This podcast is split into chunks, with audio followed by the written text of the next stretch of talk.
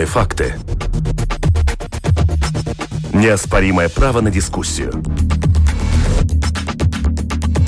Это «Открытый вопрос» на Латвийском радио 4.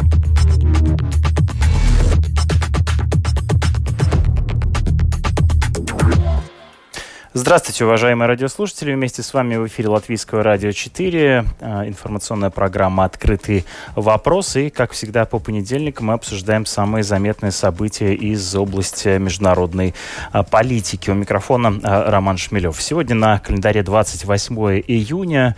Ну, по большому счету, можно сказать, что э, половину 2021 э, года мы с вами э, пережили. И, и в связи с этим сегодня вместе с нашими приглашенными экспертами попытаемся определить, какие тренды характерны для а, политики и экономики а, глобальной политики и глобальной мировой экономики 2021 года. То есть сделаем такую обзорную программу по в общем, трендам, которые а, намечаются а, сейчас. Вместе с нами на прямой связи директор Института внешней политики, профессор Рижского университета имени Страдания Андрис Спруц. Здравствуйте, слышите ли вы студию? Э, добрый день, да, слышу, все в порядке, спасибо. Да, замечательно. И на другой линии вместе с нами экономист Банка Латвии Андрис Стразц. Добрый день. Добрый день.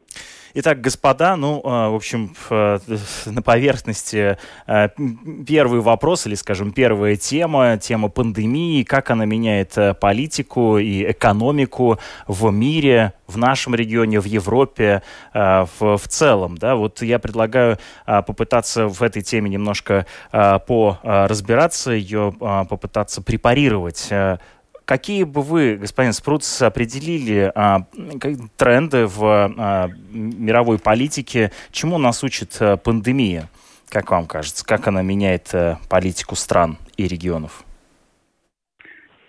Ну, во-первых, здесь, конечно, разный подход. Э, меняет ли она политику или она вообще-то усиливает те тенденции, которые уже существовали. Я могу все-таки более прислониться к этой другой позиции, что это не радикально меняет позицию, но как бы усиливает те процессы, которые уже начались э, перед э, пандемией. Это, во-первых, конечно, дигитализация всего мира, технологии, которые играют очень большую роль, сейчас еще побольшая роль играет. Э, какая-то тоже политическая, идеологическая фрагментация мира – Э, то, что вообще-то мы видим э, ну, такие уже блоки политические, региональные, э, которые и по политике, и по экономике, и по идеологии уже начинают ну, более сближаться себе и, с другой стороны, дистанцироваться с других блоков. Ну, например, здесь противостояние уже ну, Запада, западного мира. Я бы не сказал противостояние, все-таки побольше уже конкуренция, э, например, с э, большим центром экономического развития, конечно, Китаем. Так что вот эти тенденции, которые уже были, наверное, мы сейчас э, видим, что они усиливаются в контексте пандемии и, наверное, будут усиливаться вот уже после пандемии. То есть сама по себе пандемия стала таким катализатором, да, который проявила некоторые уже существовавшие до этого э, политические тенденции. Коротко говоря, да. Это усиливает, это катализатор, который усиливает уже те тенденции, которые, ну, может быть, мы так конкретно не видели. Сейчас мы видим, что, ну, наверное, мир, который конкурирует э, в многих вопросах, э, что это, ну, усилило контекст э, э, пандемии.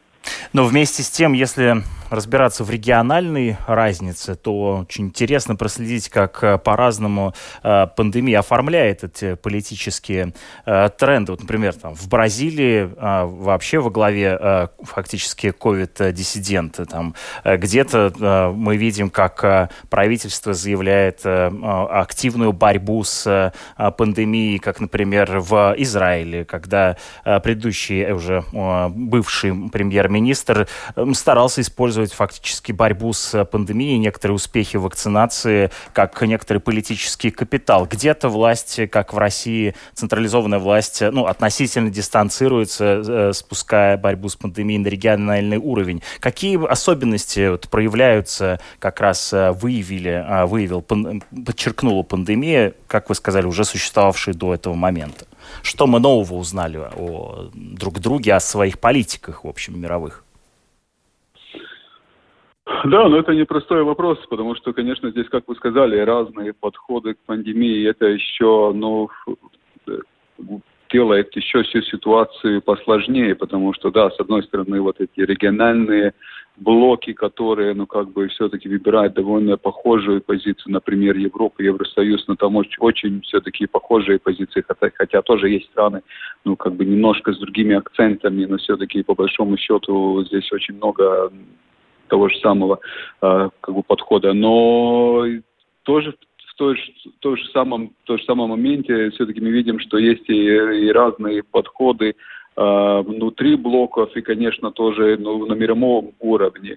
Наверное, что мы, то, что вы же сказали, вот этот авторитарный модель подхода э, трампист, трампизма или подход трампизма, что где-то вот такая сильная рука – которая подходит, но она подходит по большому счету, как вы сказали, Болсонaro, Трамп, наверное, Дутерте, которые, ну, вообще-то интересно, но дает довольно большую возможность, или Лукашенко в Беларуси, возможность, как бы, что это на нас не действует что это не наше, что это нас не может как бы там негативно никакое, никакое влияние на нас сделать. Так что здесь интересно вот это тоже культура авторитаризма, она, с одной стороны, может быть в каких-то моментах более эффективна, но вообще-то пандемия показала, что с пандемией авторитаризм не слишком так хорошо борется. Но опять, но с другой стороны, если уж сам немножко смотрю и рефлексирую, но Китай опять был более эффективен э, подходу. Так что вот здесь разные тоже эффективности авторитаризма. Но по большому счету все-таки более негативные последствия, чем позитивные. Я помню, что примерно год назад, э, мне кажется, мы как раз с вами обсуждали, э, когда э, обсуждали тему программу введения программы отслеживания контактов мобильных приложений, которые помогают установить, значит, имел ли контакт владелец смартфона с кем-то, кто впоследствии заболел ковидом. Тогда возникла тема слишком сильного вмешательства государства, в общем, в э, частную жизнь э, людей. Сейчас э, много говорят о вакцинации, обсуждается а вот принудительное вакцинирование хорошо, это плохо, плюсы, минусы, необходимости. Вот как вам кажется, да, что как вопрос вакцинирования, как вопрос установки различных правил, ограничений влияет на, в общем, политические настроения. Давайте возьмем в Европу, да, в Европе, может быть, это будет проще, так сказать, и, и конкретнее для, ближе, что называется, для нас с вами. Ну, концептуально, я опять, я повторюсь, наверное, то, что я уже говорил, то, то, что, то, что вы сказали год назад, мы уже про это дискутировали. Это, конечно, важная тема, как пандемия усиливает, если уже говорю, что усиливает, усиливает те тенденции, что вообще это технологии, технологический мир, он, ну, там есть потенциал, но там есть тоже довольно много рисков для том, что как бы более большой контроль над обществом. И в этом смысле все-таки вот эти как бы ну, опасения, для меня они остаются. Э, то, что говорит один из как бы, ну, сейчас больших таких мыслителей Ноа Харари, он говорит, что вообще-то технология, они, они для них э, авторитаризм, для технологий это хорошо, потому что все данные, они все-таки централизованы. Они как бы все-таки консолидируются в одном месте. Поэтому здесь есть какой-то элемент потенциальной корреляции. И поэтому общество очень важно, чтобы она все-таки ну, смотрела на то, как эти технологии входят в жизнь, какой контроль э, над людьми, или для безопасности, или для здоровья. Но все-таки здесь очень важно этот диалог.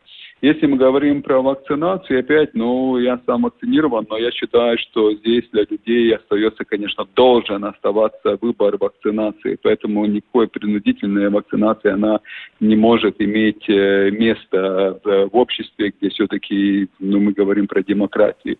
Но вот эти тенденции, когда в моментах э, угроз или угроз вне э, где-то за границей, или угроз, вот сейчас, как мы видим ситуации пандемии, э, эпидемические угрозы, наверное, тогда все-таки инстинкты, они более сильные в, в направлении консолидации, контроля, я бы не говорил авторитаризма, но все-таки, когда вот э, можно мобилизировать, можно всегда доказать, что какой-то усиленный контроль, он очень важен для для самого общества.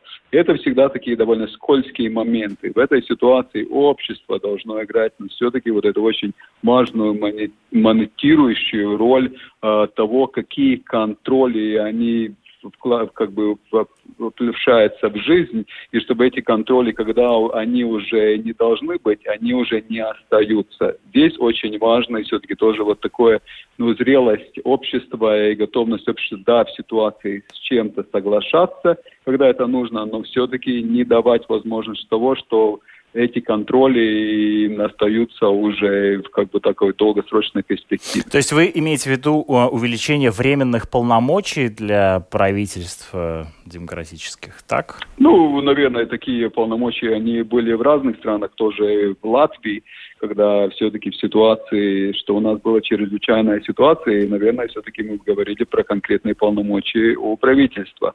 И опять, есть страны, например, Венгрия, другие страны, где все-таки вот этот риск, что эти полномочия, что они остаются тоже после пандемии.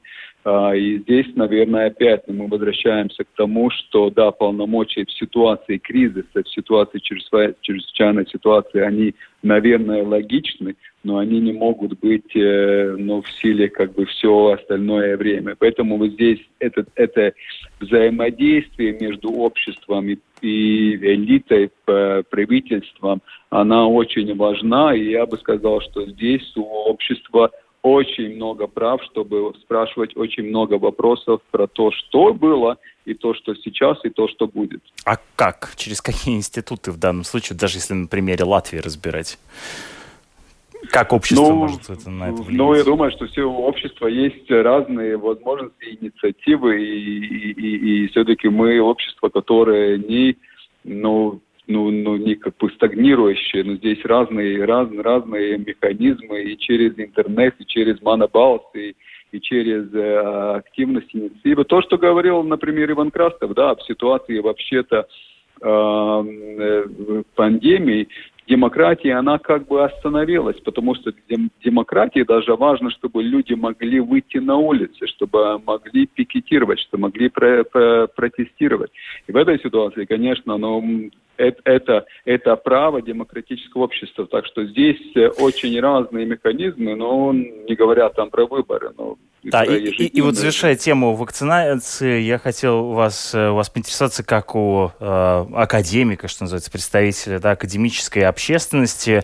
А вот сейчас много говорят, в том числе в Фейсбуке, пытаются решить э, а, такой политическо-этический вопрос. Э, вопрос об ограничении прав э невакцинированных людей, называя это сегрегацией. Э, как вам кажется, можно ли применять в данном случае такой термин в, э, в данном случае или нет.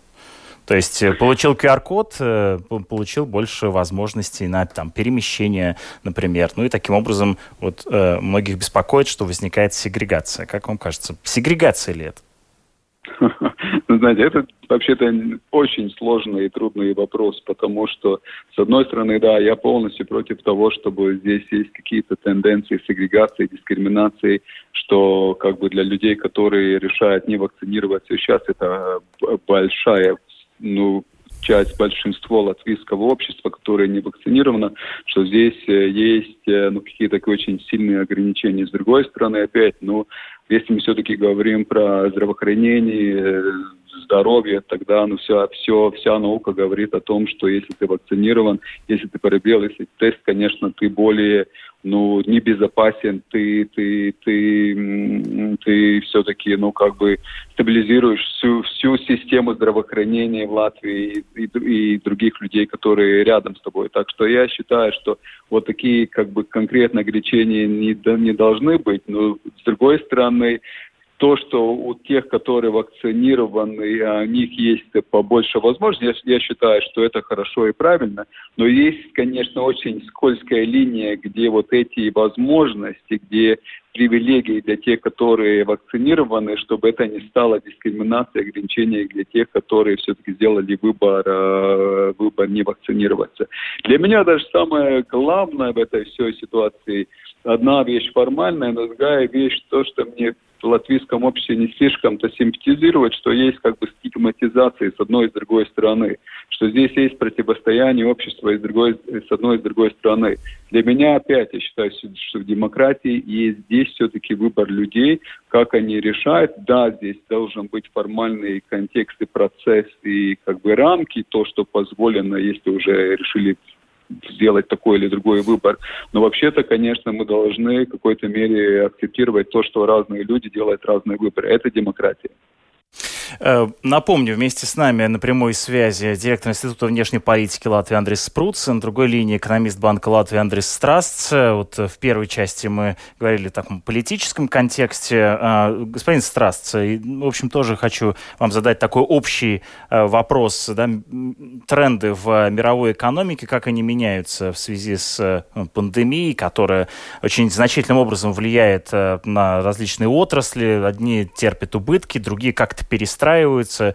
Э, как бы вы охарактеризовали, какие сейчас тренды для мировой экономики э, на лицо? Да, э, добрый день еще раз. Я, в принципе, с господином Спруцем в основном согласен. У нас такая не особенно, может, интересная дискуссия получается. Мы, мы в основном соглашаемся друг с другом, но я, я, я пару вещей добавлю к тому, что он уже сказал. Я, я в основном согласен, да, что это, в принципе, усиливает, ускоряет uh, уже существующие тенденции, но, но все-таки, не, не, ну, может, uh, с одним исключением, да, это тенденция урбанизации, да, такая, ну, очень важная тенденция в экономике, концентрации людей в больших городах, в больших uh, мегаполисах, ну, она, в принципе, ну, я не скажу, что на 180 градусов э, разворот случился, да, но все-таки это, эта тенденция, ну, такое, ну, поломалась, можно сказать, да, но мы видим, что не только, не только в Латвии, но в основном там в развитых странах, э, например, э, люди покупают там недвижимость за городом, там строят частные дома, и это довольно такая, ну, сильная, сильная тенденция как раз за последнее время, да, так что, ну, не, нельзя сказать, что стопроцентно, ну, все только как бы усилилось и ускорилось. А, и еще у меня комментарий насчет, а, насчет вакцинации такой с экономической точки зрения. Ну, в принципе, вакцинация это то, что экономисты а, называют такой процесс с позитивными экстернальностями. Да, ну, Э, имея в виду то, что если я, я вакцинирован, то, в принципе, благо для общества, она, э, оно больше, чем э, для меня лично, да. То есть, ну, существует такой позитивный эффект тоже для, для других людей. И, в принципе, ну, если смотреть опять с точки зрения экономиста, чтобы максимизировать такое, такое благо для общества, да, ну, в принципе, нужно это как-то экономически поощрять. И я думаю, ну, конечно, не впадая там в эксцессы какие-то, но например, там какой-то, ну, свободный, там, а, а, а, оплаченный свободный выходной после, да, после второй э, вакцинации или что-то такое, я думаю, это как раз э, могло поднять довольно... А вот еще одна есть идея вообще страховать риски, да, государство, страхующее риски вакцинирования, да, э, вот как вам кажется, такое возможно? Да, на, то, тоже, тоже, конечно, да, тоже согласен, да, ну, конечно, это риски, ну, как мы знаем, эти побочные, серьезные побочные эффекты, они очень очень-очень редкие, да, конечно. Их, ну, то есть государство не обанкротилось бы, да, если бы... А, ну, это, это во-первых, но это, ну, просто если это взять отдельно, может, это не будет все-таки мотивировать, там, ну, скажем, там еще 100 тысяч людей пойти и сделать эти прививки, да. Ну, так что я, Сложно я, сказать. Я, я думаю, по чисто... А, я не проводил социологические опросы, но по общению а, с своим кругом, да, это, конечно, информационный пузырь, я понимаю, но, э, тем не менее, по разговорам с людьми, я понимаю, что э, многие из знакомых, которые не идут вакцинироваться, в некотором смысле не доверяют, э, э, в том числе, ну, вот как бы так называемому истеблишменту, да, и если этот так называемый истеблишмент в виде, например, латвийского государства э, страховал бы риски вакцинирования, ну, в том числе побочные эффекты, ну, либо какие-то еще особенности, то как бы большее доверие появилось бы у людей. Э, согласны ли с такой аргументацией? Да, я, я, я, я, в принципе, согласен, что доверие это, это очень, очень важно, но основная все-таки часть, я думаю, ну, тоже смотря на эти самые социологические опросы, не, не те, которые там, ну, сильно не доверяют, э, там, как вы говорите, эстаблишменту или правительству, они просто такие, ну, им, им нужен какой-то, ну, дополнительный Повод, да? небольшой стимул, да, и, ну, И, и вот как раз, я думаю, вот такой позитивный экономический небольшой стимул как раз бы, был бы самый рад. Вот возвращаясь к трендам да, в мировой экономике, хотел поинтересоваться, а не, нет ну, в общем, мы видим, что многие отрасли действительно приходят в упадок, и, ну, там, как отрасль авиации, там, теряют там миллиарды э, э, условных единиц, да, своего капитала, но вместе с тем э, обычно в истории это и возможность э, совершить рывок, экономический рывок каким-то а, отраслям. Как перестраивается экономика? Может быть, это приведет к новой промышленной революции? Есть э, какие-то признаки того, что новая промышленная революция в этих условиях вообще может состояться? Как вам кажется? Не, ну, если честно, я, я абсолютно согласен uh, с тем, что сказал uh, господин Спруц, что это ну, усиливает, конечно, все тенденции, связанные с дигитализацией, uh, uh, э-коммерцией, uh, покупками в интернете и так далее. И, конечно, там возникает вопрос о, о, о, о слежке, о технологиях, но там я, я, я хочу сказать, что ну, все-таки мы сами очень, очень много что, ну, как бы иногда продаем, иногда просто даем в форме всяких там карточек э, лояльности, схем лояльности, выставляем там всякое в соцсетях своих и так далее. Так что, ну, мы должны там, э, там ну, больше, больше все-таки смотреть сами сами на себя, какими данными мы делимся с другими, то, в том числе с коммерсантами, которые это потом используют использовать, чтобы, ну, нам опять-таки... Да, ну, да, ну, извините, что я перебиваю, да, но, э, но при этом, если наблюдать за, там, шеринг-экономикой, которая, кажется, просто цветет сейчас с пышным цветом, э, э, возникают новые платформы для сотрудничества, вместе с тем, там, экономика различных доставок сейчас тоже переживает, должно быть не, необычайный бум, да, увидим ли мы дальше такой, э, такой Не, ну это, это тенденция к таким плат, платформным бизнесам, э, а, она, она будет тоже только усиливаться, я думаю. И там, конечно, возникает вопрос э, о, о, о таком ну, доминантном положении этих некоторых платформ, да, что ну, одна из тенденций в экономике в таких случаях, что, ну, вы, вы знаете, наверное, ну, первый как бы Э,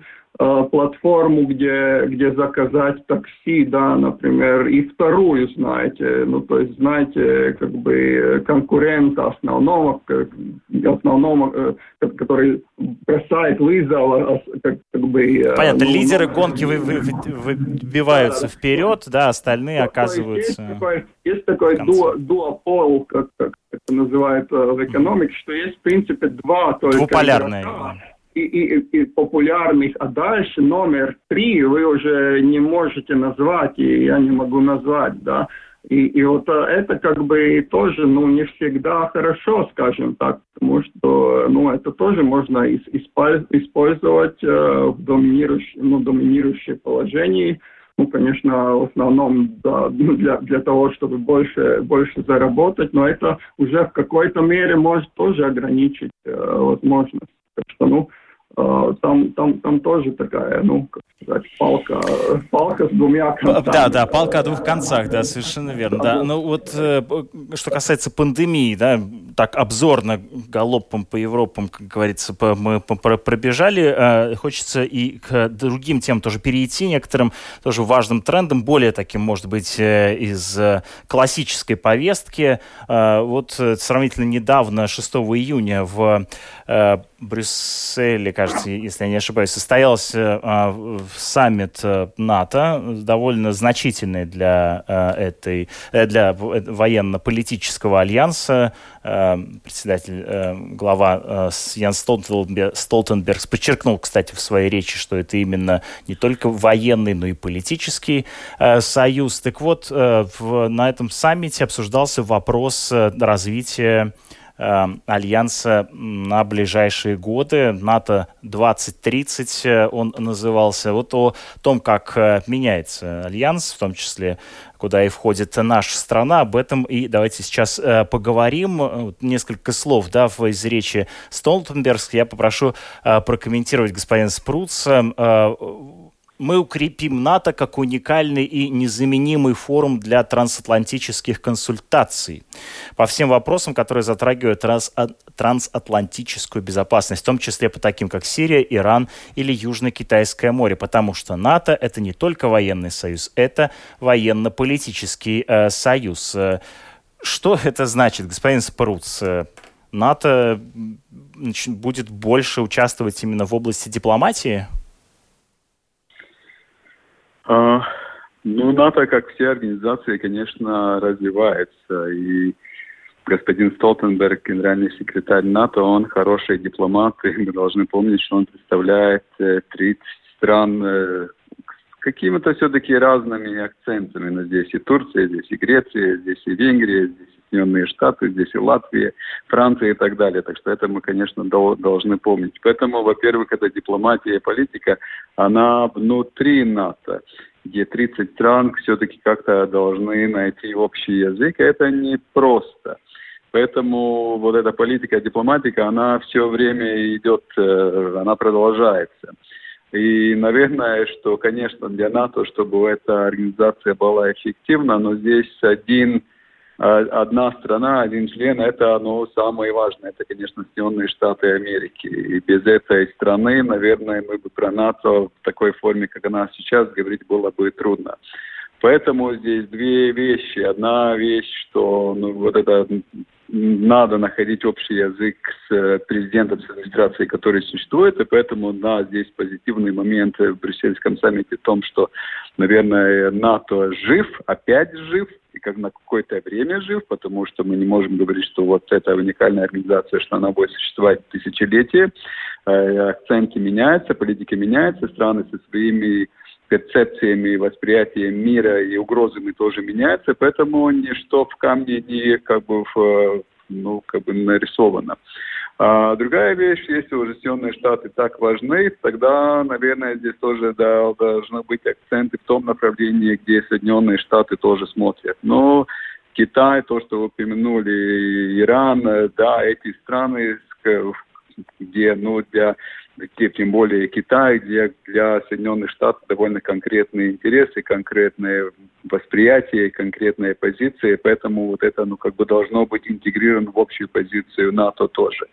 Так что Китай, да, это появление на повестке дня, это что-то довольно новое, хотя уже это шло последние года, тоже уже началось при Трампе. Ну и опять возвращаем, что, что все новые угрозы, новые технологии, которые могут повлиять на, на, на, на ситуацию киберугрозы.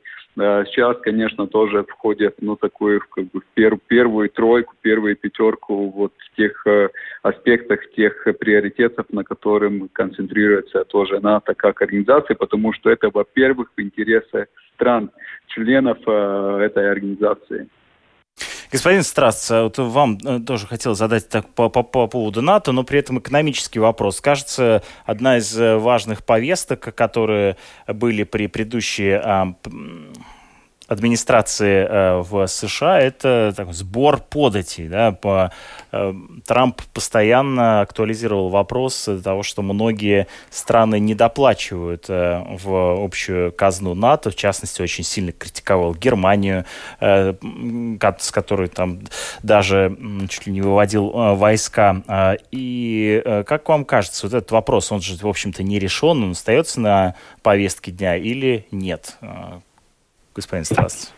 Не, ну, НАТО с точки зрения э, экономики, да, как, как оно, как, насколько стабильно Не, ну как бы, альянс. как бы Латвии мы, мы, мы достигли этого, этого уровня. Да, ну да, понятно, мы, что мы это достигли, мы... но наши объемы, там, например, да, немецкие да, да, сильно да, отличаются. Это, это, это ясно, но я, я могу, э, ну, мы, мы с вами уже говорили только что о, о, о страховке, да, но я, я могу сказать с экономического точки, с экономической точки зрения, ну, это, в принципе, такой своего рода страховой полис, да, ну, ну, опять же, это, это, это, это страховой взнос, мы можем так, так на, на, на, него посмотреть, и, в принципе, такой довольно, ну, э, ну, смотря какие вот риски он, он покрывает, ну, довольно, по-моему, не, не, несущественный, да, ну, скажем так. Так что, ну, я, я действительно не вижу смысла, почему не не э, платить там 2%. 2%. Ну, э, вы немножко на другой вопрос ответили, имеется в виду, почему Латвия, да, стоит ли этот страховой полис покупать. А что касается самого по себе существования альянса э, и связующих его экономических отношений, я имею в виду основанных на э, выплатах, э, которые состав, должны составлять 2%. Вот, э... да, ну, ну, да, да, я, я, я понял вас. Но я, я думаю, все-таки экономика и, и и э, как бы политика, э, ну, все-таки две, две, ну, немного все-таки разные вещи, да, и, конечно, ну, я, я думаю, что в любом случае, э, ну, гораздо лучше, если, как, как сейчас все-таки США и Евросоюз там, ну, как бы не, не воюют и в торговой перспективе, да, уже еще, конечно, лучше было бы еще какое-то соглашение о свободной торговле, да, но я, я, я в принципе, как бы, ну, не ставил там, а, ну, параллели, параллели да, ну, не, не, не черкнул там между экономикой и, а, и, и политикой. Э, господин Спрус, а в этой новой концепции какое место занимает э, Латвия? А, ну, Латвия занимает э, место маленькой страны, которая граничит с страной, с которой непростые отношения, э, которой стратегического партнера или иллюзии стратегического партнера стала стратегическим вызовом. Э, поэтому, конечно, Латвия в этой ситуации – она какая-то такая лакмусовая бумажка для НАТО, как организации, которая все-таки может ну, выстроить э, конструктивные, но с другой стороны тоже такие конкретные э, отношения с страной, которые считаются, ну, если не угрозой, то риском. Это, конечно, лакмусовая бумажка для ну, НАТО как организации, которые которые осуществляют коллективную оборону. И в этом смысле, конечно, ну, вообще-то мы возвратились к НАТО, которая коллективная оборона. Если до 2014 года это мы искали, если мы говорим про НАТО, про организации, свою идентичность, кто же мы сейчас, как мы действуем, где наши угрозы. Потому что угроза в какой-то мере здесь есть свои позитивные инструментальные стороны, потому что угрозы, они мобилизируют, они э, сплочают э, организации и страны. И в этом смысле, да, Латвия, она, ну, граничит страной, с которой непростые отношения, и которая как бы, ну, дает добавочную мотивацию для этой коллективной обороны, хотя мы уже говорили, что новые аспекты входят тоже в жизнь. И хотя здесь немножко еще возвращаясь то, что господин Страс говорил, и мне очень нравилась вот эта э, страховка, да, опять здесь, наверное, очень важен этот аспект страховки, и тоже как мы взаимодействуем со своими соседями, что у нас все-таки, ну вот есть, да, наши позиции, что мы себя можем вместе, конечно, себя оборонять, это важно, это важно, чтобы не было каких-то таких вакуумов, таких серых зон, что непонятно, что же можно, что же, что же в ситуации какой-то кризисной, что же произойдет, поэтому это важно. Но я бы все-таки сказал, что вообще-то, хотя опять безопасность и политика, они сами себе важны, но вообще-то меркантильность тоже побольше уже входит в жизнь. Э, меркантильность, чтобы эти были 2%, чтобы мы здесь все-таки сумели сдержать э, присутствие в Соединенных Штатах. Экономика, меркантильность, она входит тоже в жизнь отношений с Китаем. Э, меркантильность, она, конечно, во всех частях мы побольше увидим в позиции Соединенных Штатов. Поэтому, конечно, здесь мы говорим, да, про политику, которая ну, продолжая ту политическую позицию безопасности, которая была уже последние 70 лет, но здесь, конечно, тоже аспект экономики, аспект денег, а он побольше входит тоже в жизнь. Поэтому я думаю, что маленькие страны, тоже как Латвия, будут смотреть, какие закупки в сфере военных закупок делать. Наверное, что здесь будут усиливаться закупки с нашими стратегическими партнерами даже внутри Альянса. Э, господин Страст, э, вот э, прозвучал название Китая, да, прозвучало за нашу программу 3-4 раза. А можете ли вы дать э, небольшой такой э, обзор? Да, сейчас мы находимся на какой э, стадии наших отношений? Я имею в виду Европейский Союз и э, Китай. С одной стороны, Китай э, ну, еще при Трампе да, э, вступил в такую торговую войну с США, с другой стороны, и торговую и политическую, с другой стороны, ну, как бы, кажется, сейчас э, немножко эти э, связи налаживаются или у меня ошибочное представление?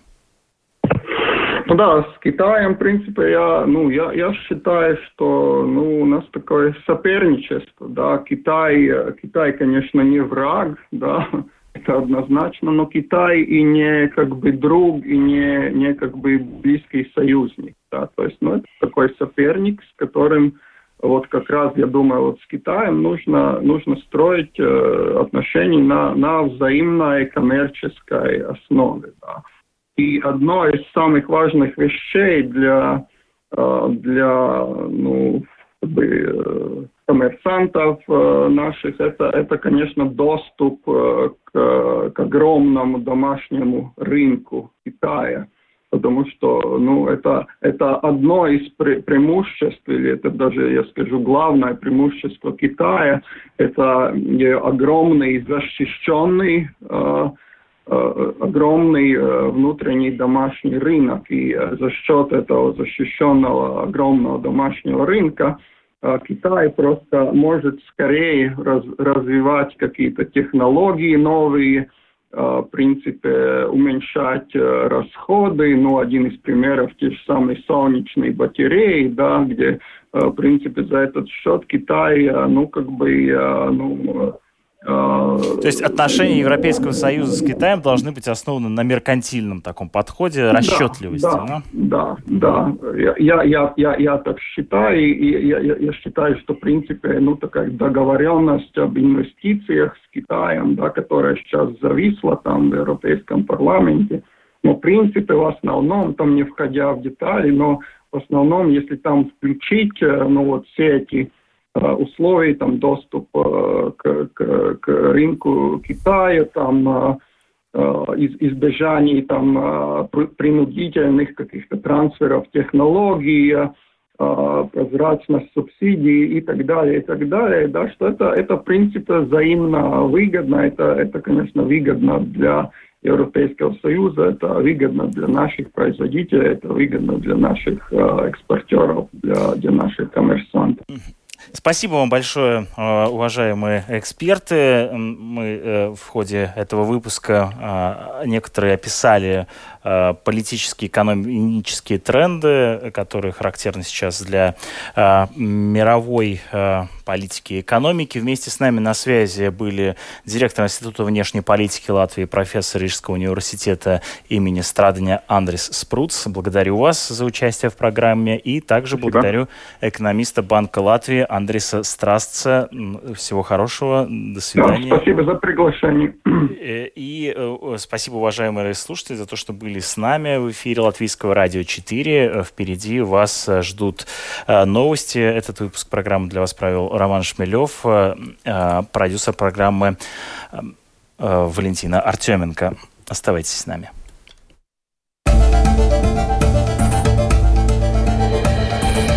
Это «Открытый вопрос» на Латвийском радио 4.